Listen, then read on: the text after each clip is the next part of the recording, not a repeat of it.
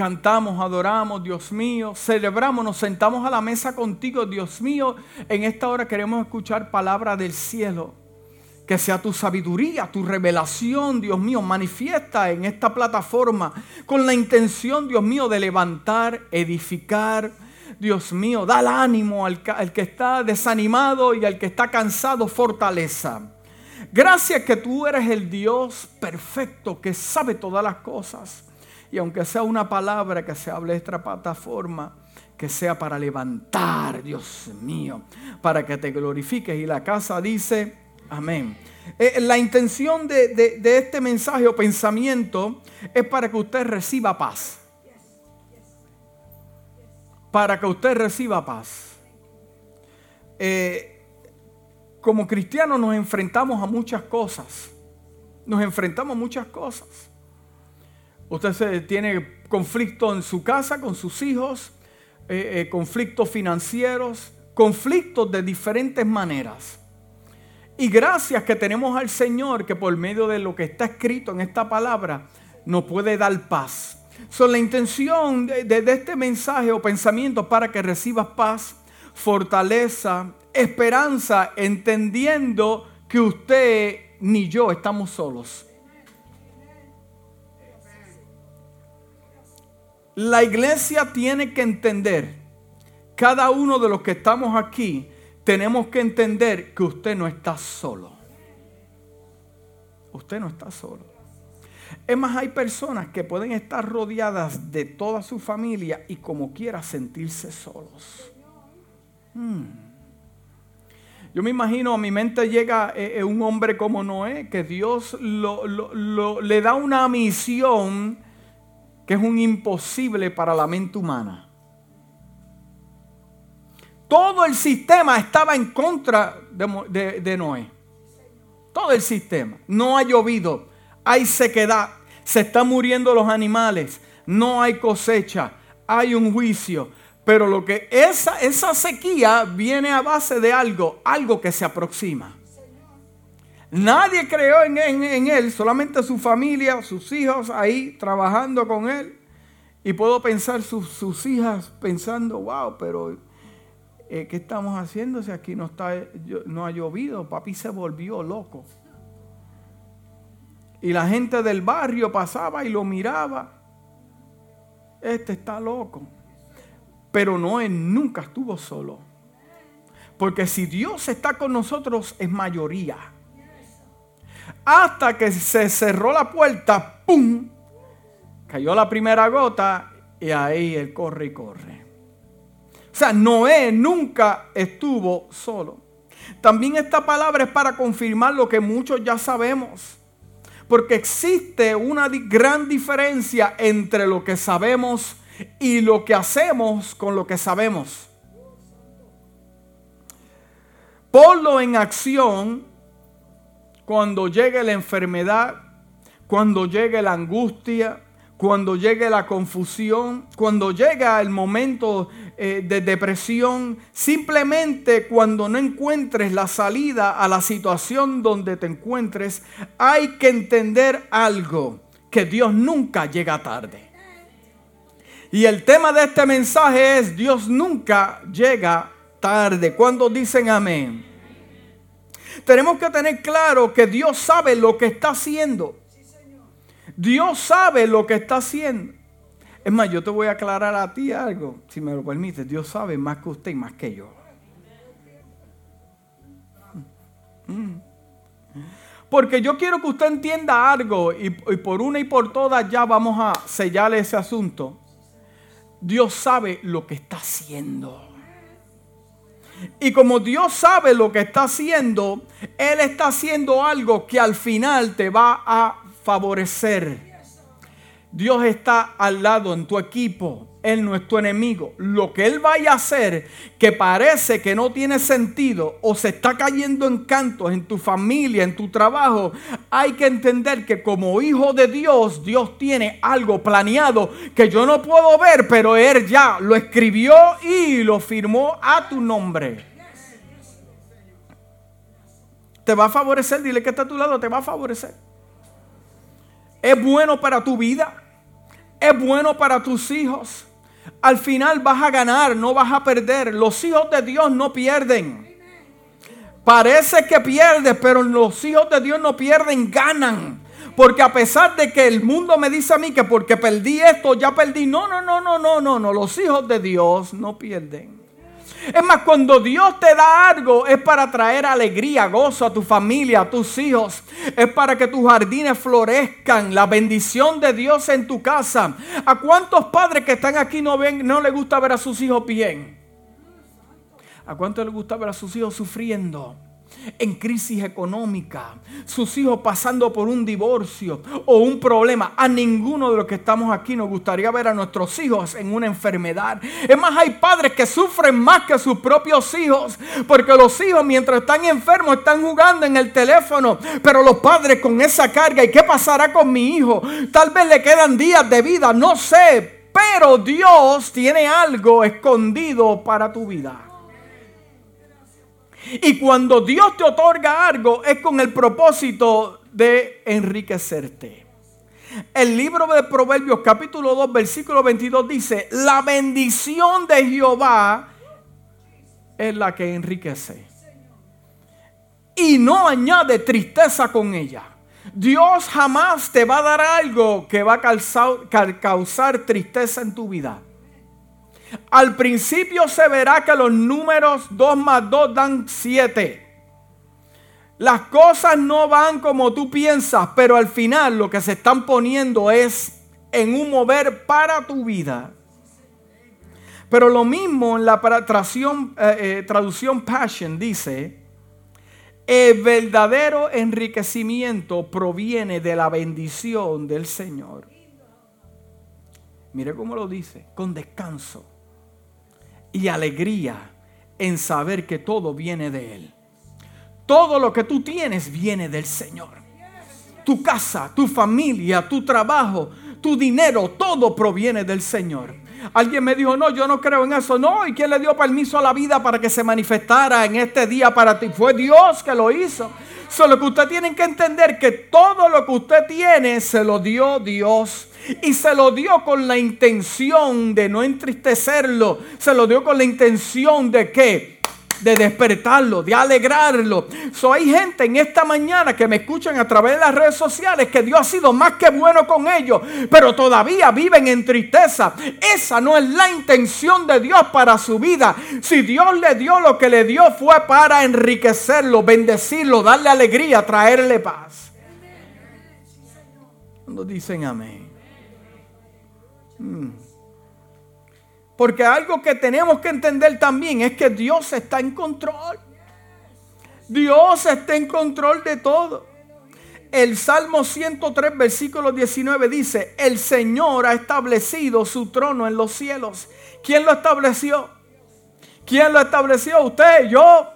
No, lo estableció Dios. ¿En dónde? En los cielos. Y su reino dominará sobre todos. La palabra dominará puro control, nadie le engaña, nadie lo sorprende. Dominará todo. Dice el Salmo 115, versículo 3, Dios está en los cielos que hace lo que le plazca. Dios hace lo que Él quiere. Dios hace lo que Él quiere. ¿Quiénes somos nosotros los hombres para cuestionar lo que Dios hace en nuestra vida? ¿Quiénes somos nosotros los mortales para decirle al Dios que nos creó qué me conviene y qué no me conviene. So, si la persona se te fue del lado, te dejaron solo, te dejaron, dale gloria a Dios porque Dios sabe lo que está haciendo, porque Dios está en control en tu casa, en tu vida, en tus hijos. Dios está en control. Primera de Crónicas capítulo 29 versículo 11 dice, Tuya es, oh Jehová, la magnificencia y el poder y la gloria, la victoria y el honor, porque todas las cosas que están en los cielos y en la tierra son de quién. La tierra no le pertenece al diablo. ¿Quién le dijo eso a usted? la tierra le pertenece a Él porque Él fue el que la creó. Hay un príncipe, sí, hay unos cuantos, hay unos cuantos, pero al final la tierra le pertenece a Dios. Las aves le pertenecen a Dios. Usted le pertenece a Dios. Sus hijos le pertenecen a Dios. Todo lo que está en los cielos y en la tierra, según aquí en, la palabra, le pertenecen a Dios. Mm. cuando Dios te pide algo, Él te está pidiendo algo que ya es de Él. Lo que pasa es que Él está probando tu fe. Ay, dice Primera Crónicas 29:11, tuya es, oh Jehová, la magnificencia, el poder y la gloria, la victoria, el honor, porque todas las cosas que están en los cielos y en la tierra son tuyas. Tuyo, oh Jehová, es el reino y la altura sobre todos los que están por cabeza. Josué capítulo 1, versículo 9 dice, mira que te mando que te esfuerces, seas valiente, le dice a Josué. No temas ni desmayes porque Jehová tu Dios estará donde quiera que fuese. Puedo ir al norte, Dios está ahí. Puedo estar al sur, Dios estará conmigo. Este y oeste, Dios estará conmigo. El libro de Isaías capítulo 45 versículo 7 al 7 dice que formó, oh my God, esto prepárate para este versículo. Dice que formó la luz y crió las tinieblas. Creó la luz y crió las tinieblas. De vez en cuando ustedes van a cruzar el camino. Pero ¿quién las hizo? Míralo como dice el versículo, que hago la paz y crío el mal. La paz y el mal. De vez en cuando ustedes dos se van a cruzar. Yo Jehová hago todo esto. En la versión estándar en inglés dice, formó la luz y creó las tinieblas. Yo hago el bienestar y creo la, la calamidad. Yo soy el Señor que hago todas estas cosas. So, posiblemente a mi vida yo esté pasando por un momento que yo pienso que las cosas me están yendo fatal. Pero lo que yo no sé que tras bastidores el que dio la autorización para que llegara a eso fue Dios. Porque Dios, ay, yo estoy rompiéndole aquí el pensamiento a los religiosos. ¿Por qué? Porque lo que Dios está haciendo, que está permitiendo una situación para que entonces, ¿qué? Llega la tiniebla, pero después de las tinieblas viene la luz. ¿Para qué? Para traerte otro nivel de madurez y crecimiento. Todo lo que te viene como hijo de Dios lo permite Dios. De vez en cuando la tristeza se va a unir con la alegría. Van a trabajar juntas. ¿A favor de quién? ¿A favor de quién? Ajá. Dice que Él hace todas estas cosas. El libro de Isaías 45, versículo 7, en la versión voz en inglés dice, formó la luz y creó las tinieblas. Hago lo bueno lo feliz, lo saludable y creo también aflicción. Yo el eterno los hago uno y todos. Entonces ahora, entendiendo esa base, ahora yo entiendo por qué el autor del libro de Romanos, capítulo 8, versículo 28, dice, y sabemos que a los que aman a Dios todas las cosas le ayudan para qué? Para bien es saber que a los conforme al propósito son llamados. Son llamados, pero esto comienza y sabemos que a los que aman a Dios, los que aman a Dios, usted ama a Dios, usted está aquí. Usted ama a Dios, usted está aquí. Y usted dice, pero Padre, yo estoy haciendo lo posible y estoy pasando por este momento. Acuérdate lo que te estoy diciendo. El momento difícil viene primero y la victoria viene detrás. Dios se va a glorificar con lo que estás pasando. todo, todo obra para bien. La, la definición de propósito es lo siguiente. Propósito, diga propósito. Determinación firme de hacer algo. Cuando Dios marcó un propósito para usted y para mí, lo escribió Él. Él se determinó en hacer algo. No es un propósito que está en el aire a ver lo que pasa, a ver lo que salga, a ver cómo... No, no. Él se determinó que era usted y es usted. Eso es propósito. So, cuando yo digo yo tengo un propósito en el Señor, ¿cuántos han dicho eso? Yo tengo un propósito en el Señor. Lo que usted está diciendo es que Dios se determinó a hacer eso conmigo. Se determinó. Entonces hay otra cosa en este versículo que habla de llamados. Llamados, mire la definición de llamados. La palabra llamado refiere a la acción, el efecto de llamar.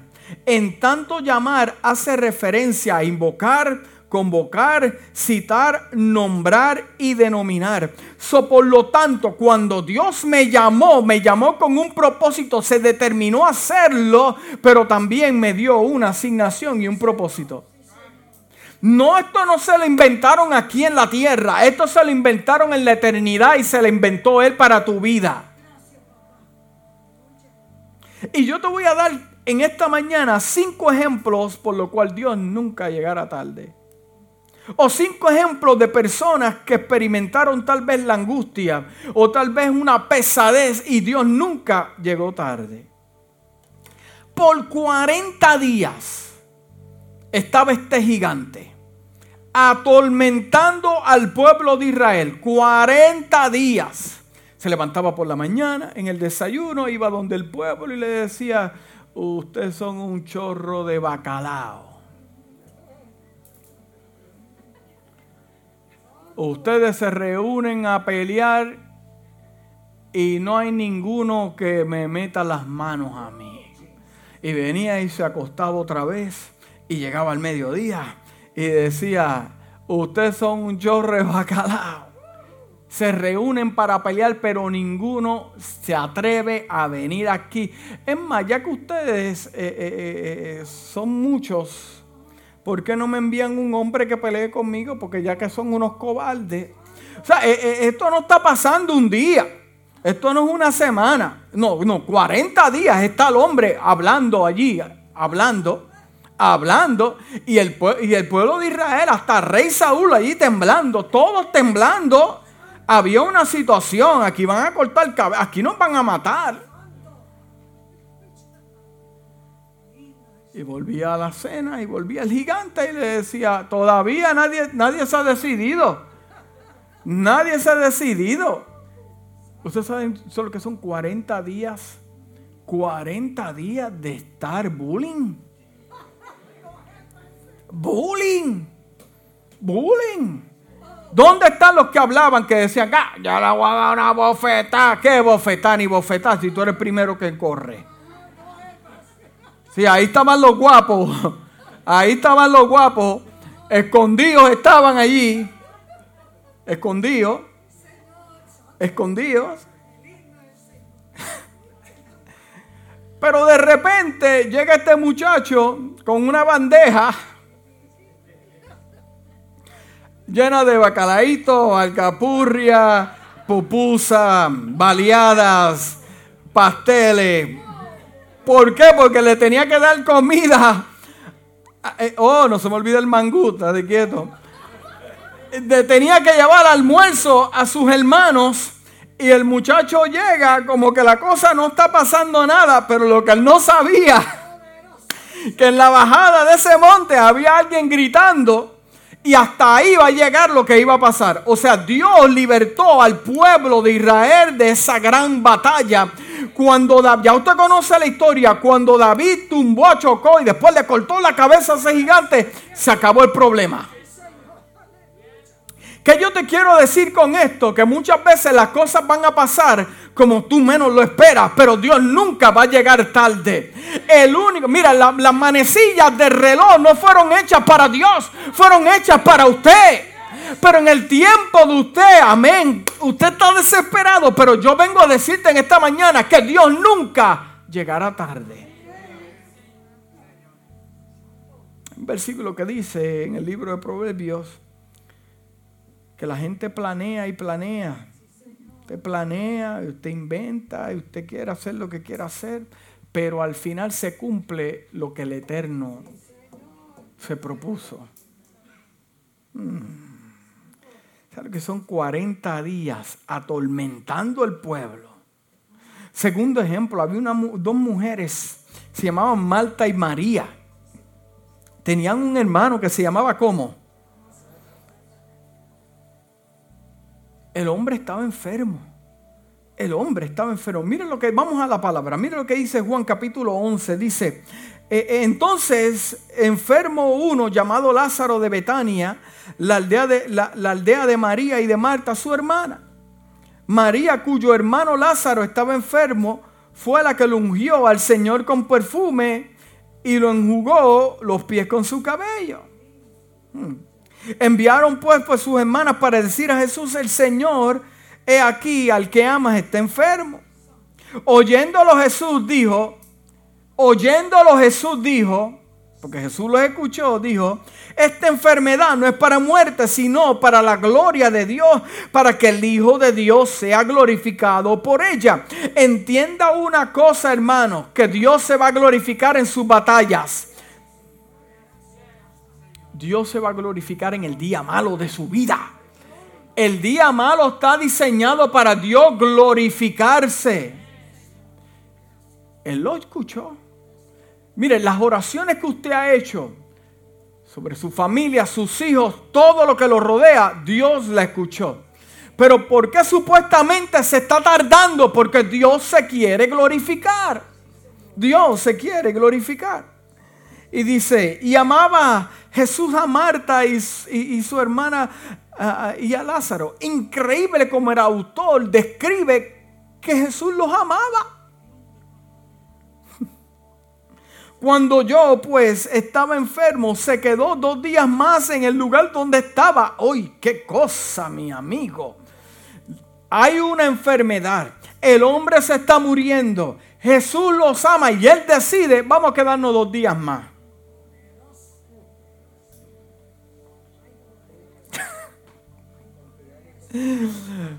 ¿Cuántos de ustedes no están orando fuertemente por algo?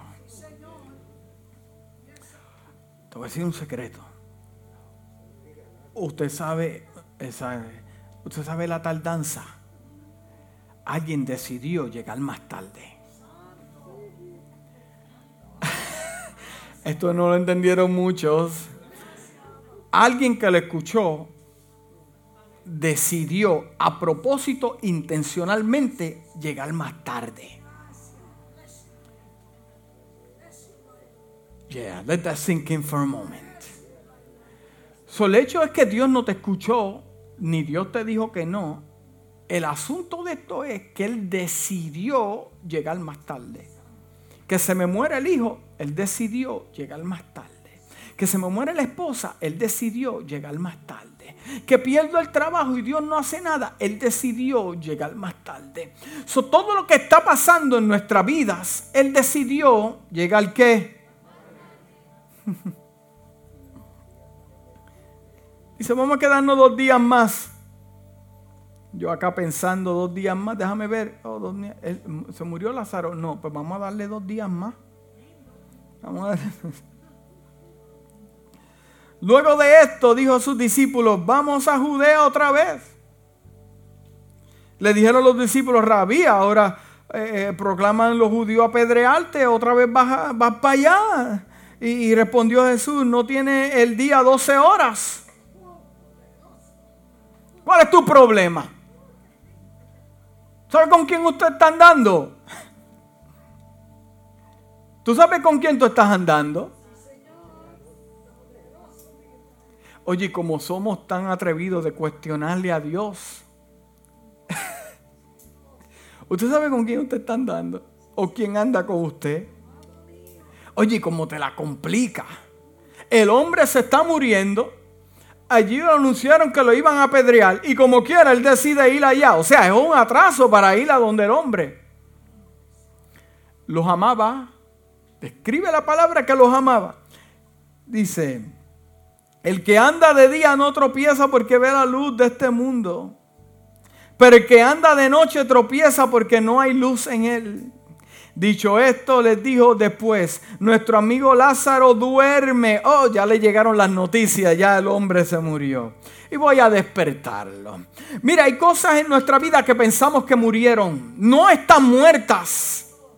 Yo vengo a decirte en esta mañana que hay cosas en tu vida que no están muertas, simplemente duermen. Lo que mira, lo que va a levantar esto es un encontronazo con Cristo que te va a levantar, te va a poner de pie. No pienses que el hombre no tiene potestad para quitarte lo que Dios te dio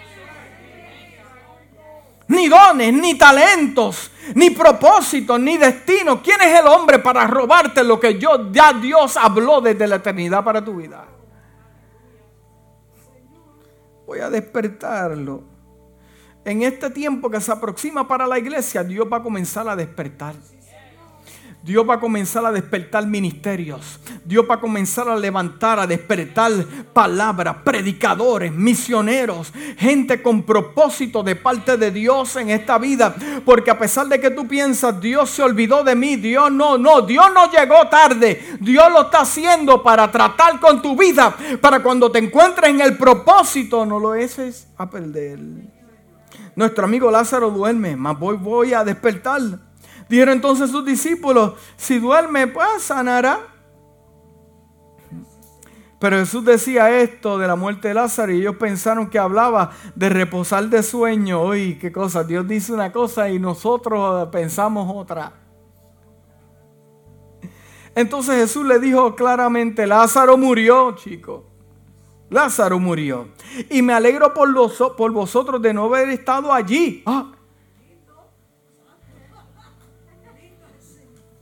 ¿Qué más difícil? Imagínate que yo llegue a un funeral. y la persona me diga, pastor, si hubiera llegado la oración, yo creo en la oración del justo, eh, no era mejor que él se muriera.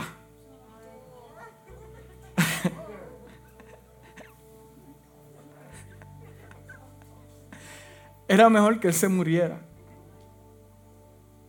Jesús le está diciendo a los discípulos, es mejor que hacer. Oye, pero como le está hablando. ¿Por qué? ¿Por qué? Porque hay un plan detrás de todo esto. Algo se está formando a favor. Lo que pasa es que nosotros estamos tan ocupados en la pena, en las lágrimas y el dolor. Pero yo vengo a decirte en esta mañana, algo está formándose a tu favor. Mire, me alegro por vosotros que no estuvimos allí. Y Jesús pensando en su interior, es porque lo que vas a ver te va a volar la cabeza.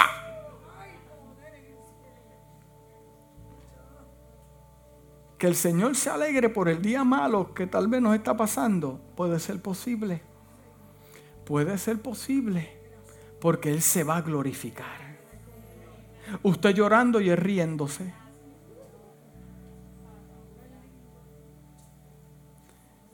Una vez yo me encontraba en una situación donde yo estaba llorando.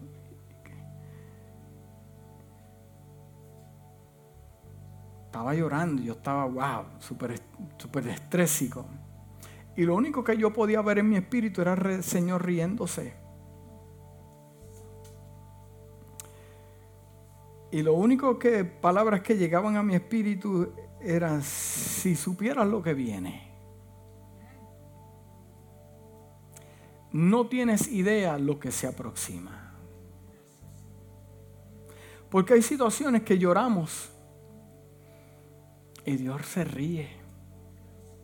Se ríe de lo que te van de que están haciendo daño, se ríe de lo que te ha levantado calumnia, porque cuando Dios te ponga en el lugar, entonces ¿qué van a hacer? ¿Qué van a hacer? Y me alegro por vosotros de no estar allí para que, para que creas. para que crea. más, eh, vamos a él. Dijo entonces Tomás llamado eh, Dídimo y, con sus discípulos, vamos también nosotros, vamos ahí, muramos con él. Vino pues Jesús y halló que, hacía ya cuatro días que Lázaro estaba en el sepulcro. Eh, eh, eh, en Betania estaba cerca de Jerusalén como 15 estadios. Y muchos de los judíos habían venido a Marta y a María para consolarla por su hermano. Adiós, pero, pero tu hermano murió y, y el que ustedes aman no está aquí. ¿Qué pasó? En nuestras situaciones, la situación no nos dice, Dios, pero tú no amas a Dios. A Dios, pero tú no eres del que ofrendas. Tú no eres el que honra a Dios con tus bienes. ¿Qué está pasando? Sí, porque en el momento malo vienen ahí todo el mundo. Nadie aparece, pero en el día malo todos aparecen. Para consolarte, entonces Marta oyó que Jesús venía y salió a encontrarle, pero Marta se quedó en la casa. Mm, hay alguien molesto. Y Marta dijo a Jesús, si hubiese estado aquí, mi hermano no hubiera muerto. También sé ahora que todo lo que le pidas a Dios, Él te lo dará. Jesús le dijo, tu hermano resucitará. Marta, como está llena de pena, todavía no puede entender lo que Jesús le está diciendo. Porque ella dice, no, yo sé que resucitará en el día de la resurrección, en el día postrero. Eh, lo que le dijo a Jesús, dijo, yo soy la resurrección y la vida, y el que cree en mí, aunque esté muerto, vivirá. Y todo el que vive y cree en mí no morirá eternamente. ¿Crees en esto? Iglesia, lo que yo te pregunto en esta mañana, ¿usted cree que Dios está con usted? Verdaderamente no cabe duda en la fibra de su corazón que Dios no va a llegar tarde a su vida. Verdaderamente usted lo cree. Jesús le, le dijo, sí Señor, yo he creído que tú eres el Cristo, Dios que venido al mundo y habiendo dicho eso fue llamó a María su hermana diciéndole en secreto, el maestro aquí y te llama. Ella cuando lo oyó se levantó de prisa y vino a él. Jesús todavía no había entrado en la aldea, sino que estaba en el lugar donde María le había encontrado. Entonces los judíos que estaban en casa con ella la consolaban cuando vinieron, vieron que María se había levantado de prisa y había salido, le, siguieron diciendo, va al sepulcro a llorar allí. María cuando llegó a, donde estaba Jesús al verle, se postró sus pies diciéndole, Señor, si hubiese estado aquí, él no hubiera muerto. Eso se parece a muchos de nosotros. Cuando pensamos, Señor, si tú hubieras estado en mi vida, esto no me hubiera pasado. Si tú estuvieras cerca, esto no me hubiera pasado, esto no me hubiera acontecido. Pero déjame decirte que esta mañana que el Señor te escuchó y Él sabe lo que tú estás pasando.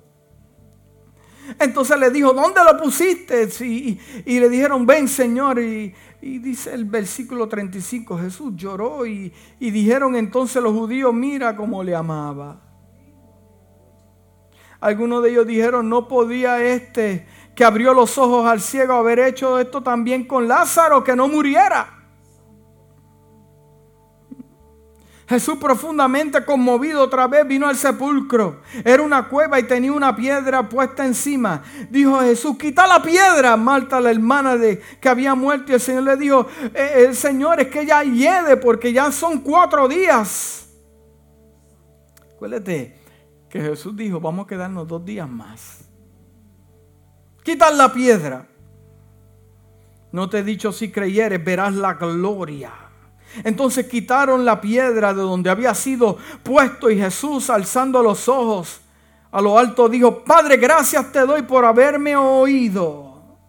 Yo sabía que siempre me oyes, pero lo dije por causa de la multitud que estaba alrededor para que creyeran que tú me has enviado. Y habiendo dicho esto, clamó con gran voz y dijo, Lázaro, ven fuera. Y el que había muerto salió atado de mano y de pie y de rostro envuelto en un sudario. Jesús le dijo, desatarle y dejarle ir.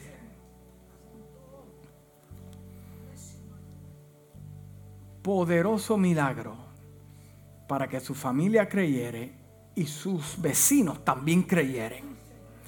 Hay milagros que van a acontecer en tu vida que tus enemigos tienen que verlo. Tienen, tienen que verlo. Los que te dieron de codo tienen que verlo. Dios tiene cita con ellos, pero lo tienen que ver cuando dicen amén. Mira, otro, otro ejemplo bien claro, que Dios nunca llega tarde. Dios le habla a Moisés de la misión. Y en el libro de, libro de Éxodo 14 salieron de Egipto. Salieron de Egipto. Miren lo que está ocurriendo en este momento. Sale el pueblo para, para llegar a la tierra prometida, a lo que Dios le había hablado. Déjeme decirle una cosa, y muchos no entienden esto. Cuando el pueblo se encontró a frente del mar, era de noche. Y Hollywood te lo presta como que era de día. Pero miren lo que está pasando, que Dios habla y le dice, mueve el pueblo.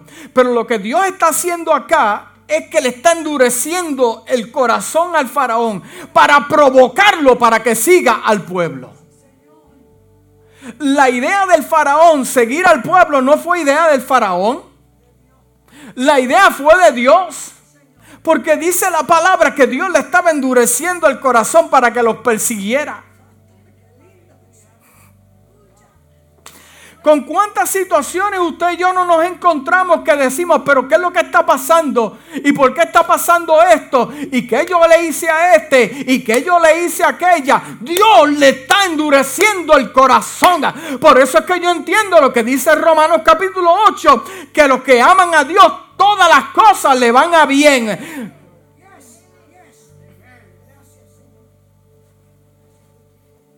A alguien Dios le endureció el corazón y parece que está en contra tuya.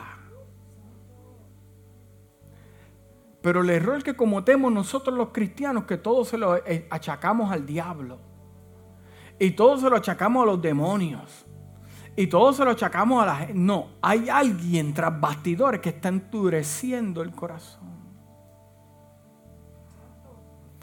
Esto es para que usted sea libre en esta mañana. Y para que usted entienda que si usted quiso tener una relación con alguien y esa persona te dio de codo y te sacó, tienes que entender que fue el mismo Dios que te sacó de ahí. Que fue el mismo Dios que te sacó de esa situación. El mismo Dios le endureció el corazón. ¿Para qué? Para Dios glorificarse. Cuando te den por muerto, Dios dice, no, ahora es que Dice que el mismo Dios le endureció el corazón al faraón. Léelo, está en la Biblia.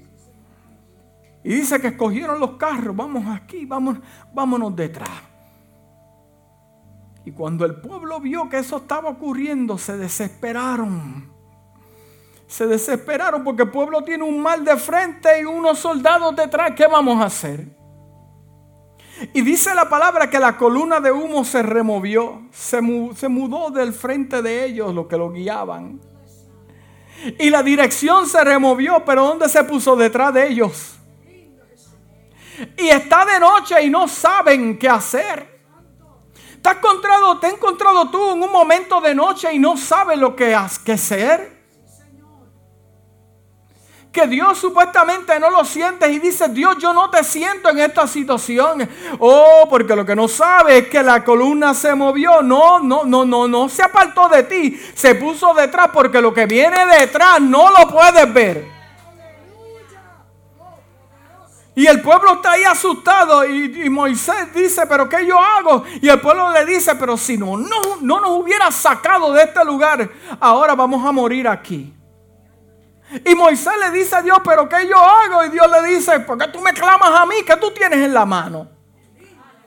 Comienza y anda. Anda, dicen los judíos en los libros históricos que el agua cuando ellos comenzaron a caminar le llegaban de rodillas, una vez estaba en los muslos, ahí fue que ese mar comenzó a dividirse. Pero hoy nosotros queremos caminar cuando todo esté seco, cuando todo esté bien, cuando todo es color de rosa. ¿Para qué? Para decirle, Dios, tú eres bueno. ¿Por qué no le decimos, Dios, tú eres bueno? En el momento que no sabemos qué hacer, donde hay un mar y hay un ejército que nos quiere matar. El mismo Dios provocó ese ejército.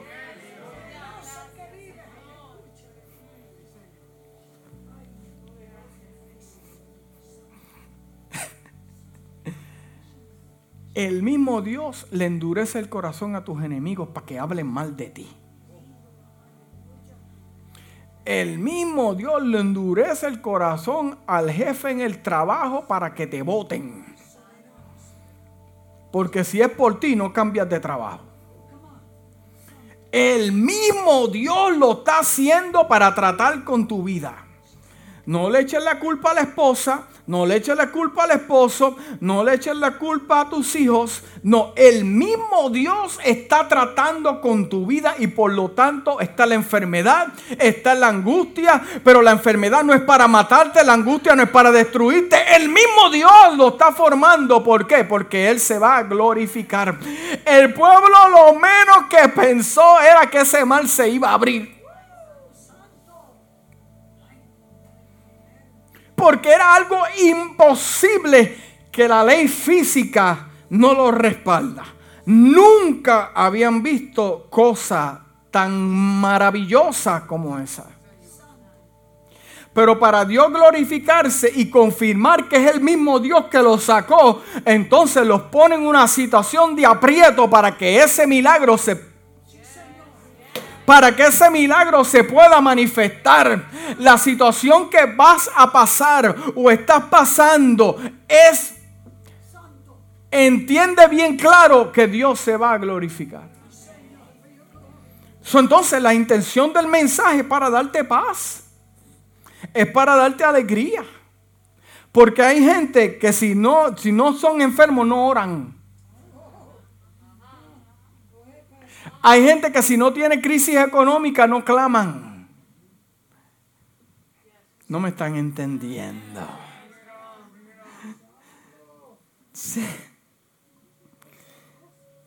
Dice que, que, que, mientras caminaban, el versículo 16 dice, y tú alza tu vara extendiendo su mano sobre el mar, divídelo y entra en los hijos de Israel en medio del mar.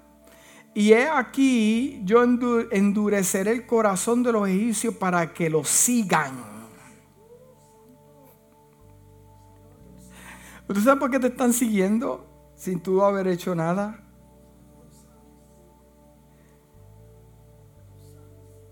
Sigue reprendiendo. ¿Por qué reprende y no se va? Sigue reprendiendo el demonio ese a ver si se va no se va. Porque es el mismo Dios tratando con tu vida. Los hebreos entendían esto bien claro. Y yo creo que esto yo se lo he dicho antes. Mire, un amigo pastor me contó esta historia. Me contó que habían dos hermanas. Trabajaban juntas. Trabajaban juntas. Y, ese, y, en ese trabajo pues estaba, eh, había un tesorero, que el hombre cuando llegaba al trabajo era, era como bobito. Y era, entraba así, y entraba, y, lo de él eran los números, ok, está bien, y papá, papá. Entonces cometía varios errores, varios errores. Entonces las dos mujeres eran secretarias. Y iban donde el jefe y se pasaban hablándole mal del tesorero este hombre hizo este error, este hombre es malo, bótalo. estaban ahí harassing al hombre. Y el hombre llegaba todas las mañanas con un corazón tremendo, le daba café a todo el mundo. Dios los bendiga. Y se metía a su oficina, tranquilo, en la paz del Señor. Y las dos mujeres, chaca, chaca, chaca, chaca, ay, para dañarle la vida a ese hombre. ¿Qué pasó después?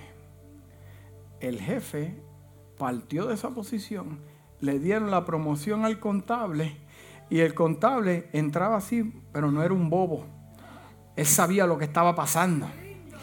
Y al otro día, cuando le dieron la posición, le dijo, quiero hablar con las dos twin sisters. Pasen, come to my office.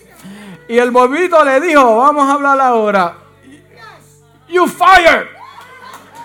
La votó. Por eso es que tú no sabes que las cosas trabajan a tu favor y tienes oposición, pero lo que Dios quiere es darte la posición, pero también quiere sacarla de ahí porque es un cáncer.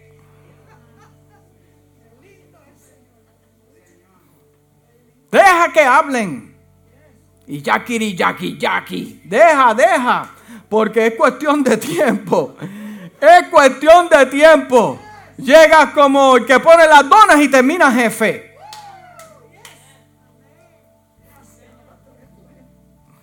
Aquí yo le voy a endurecer el corazón a los egipcios para que te sigan.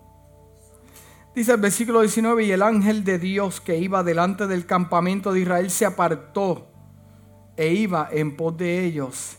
Y asimismo la columna de nube que iba delante de ellos se apartó y se puso a sus espaldas. Oh my God, se estaba preparando el escenario para... Hmm.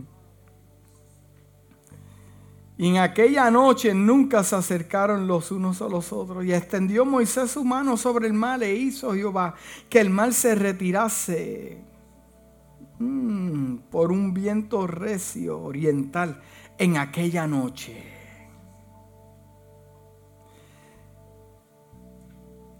Punto número cuatro. Ya casi termino. El libro de Génesis capítulo 41, versículo 41 al 44 dice, Así que el faraón le informó a José, mira, yo te pongo a cargo de todo el territorio de Egipto. De inmediato el faraón se quitó el anillo oficial, se lo puso a José, hizo que lo vistieran con ropa de lino fino y que le pusieran un collar de oro en el cuello Después lo invitó a subirse al carro reservado para el segundo en autoridad. Ordenó que le gritaran, inclínense. Fue así como el faraón puso a José al frente de todo el territorio de Egipto.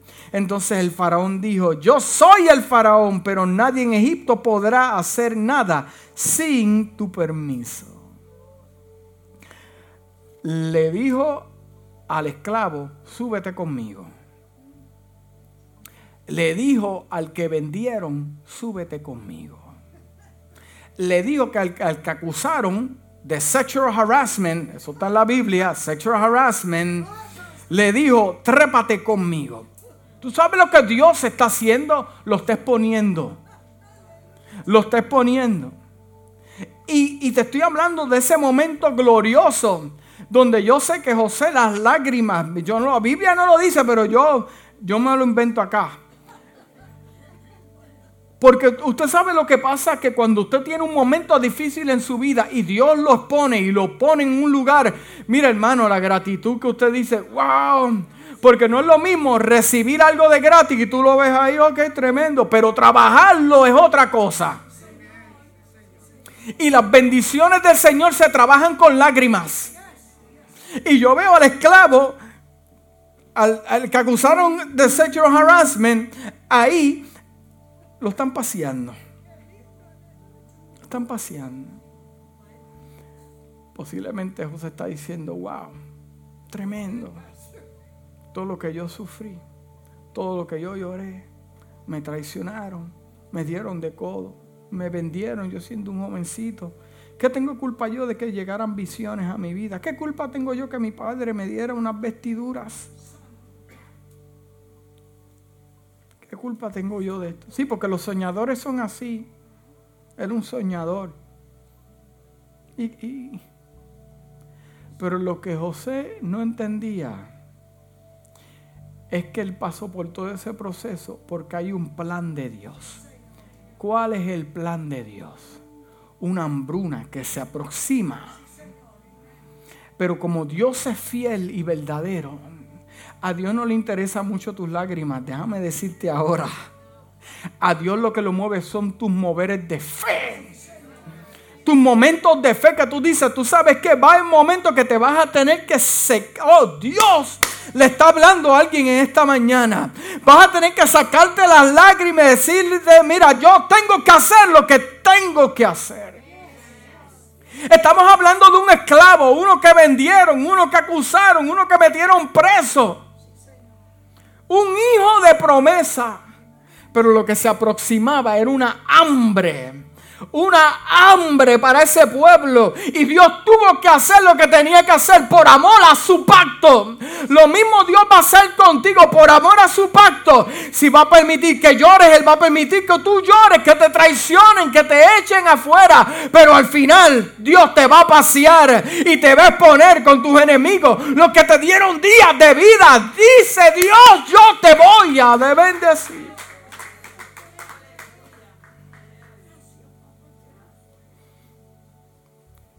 Número 5 y con este termino. El hombre sanando a los enfermos, yendo a las aldeas, predicando el reino. Lo menos que se imaginó el mundo de las tinieblas era el plan divino del cielo. Usted sabe lo que dice Primera de Corintios capítulo 8, Primera de Corintios capítulo 2 versículo 8, mira lo que dice.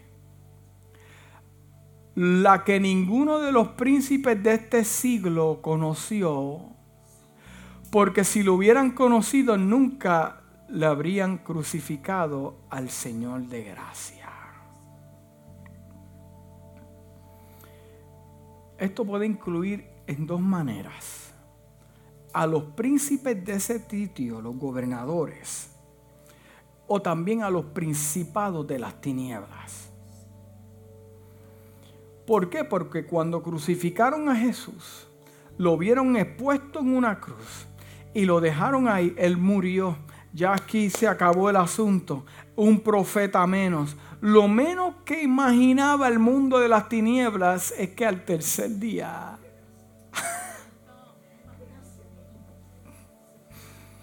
al tercer día.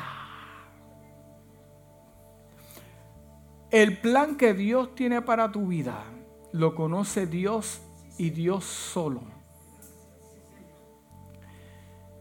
Hay un juego de ajedrez. Él mueve una ficha y hay otros que quieren mover fichas para dañar lo que Él va a hacer con tu vida. Por eso es que Dios nunca te puede decir todo, porque si te dice todo lo echamos a perder. Por eso es que lo que Dios te dice que tenga fe es para que entiendas que Dios sabe las fichas que está moviendo a tu favor. Este mensaje es para que seas libre, hermano, en esta mañana. De que Dios nunca va a llegar tarde a tu casa, a tu familia, a tus hijos Dios nunca va a llegar tarde. Parecen que están muertos, pero al tercer día es cuestión de tiempo que te vean y digan verdaderamente Dios anduvo con esa mujer, con ese joven, con esa dama. Es cuestión de tiempo. Dios nunca llega tarde. Al tercer día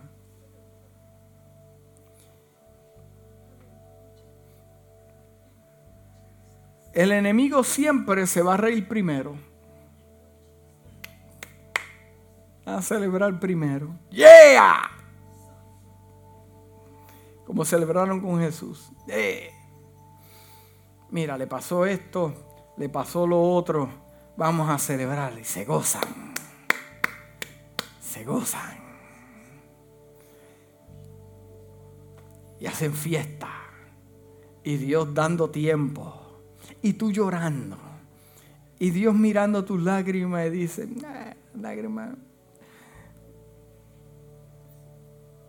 Y todos celebrando y contentos.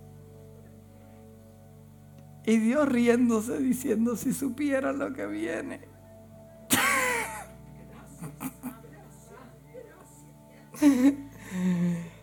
si supiera lo que yo voy a hacer con su esposo,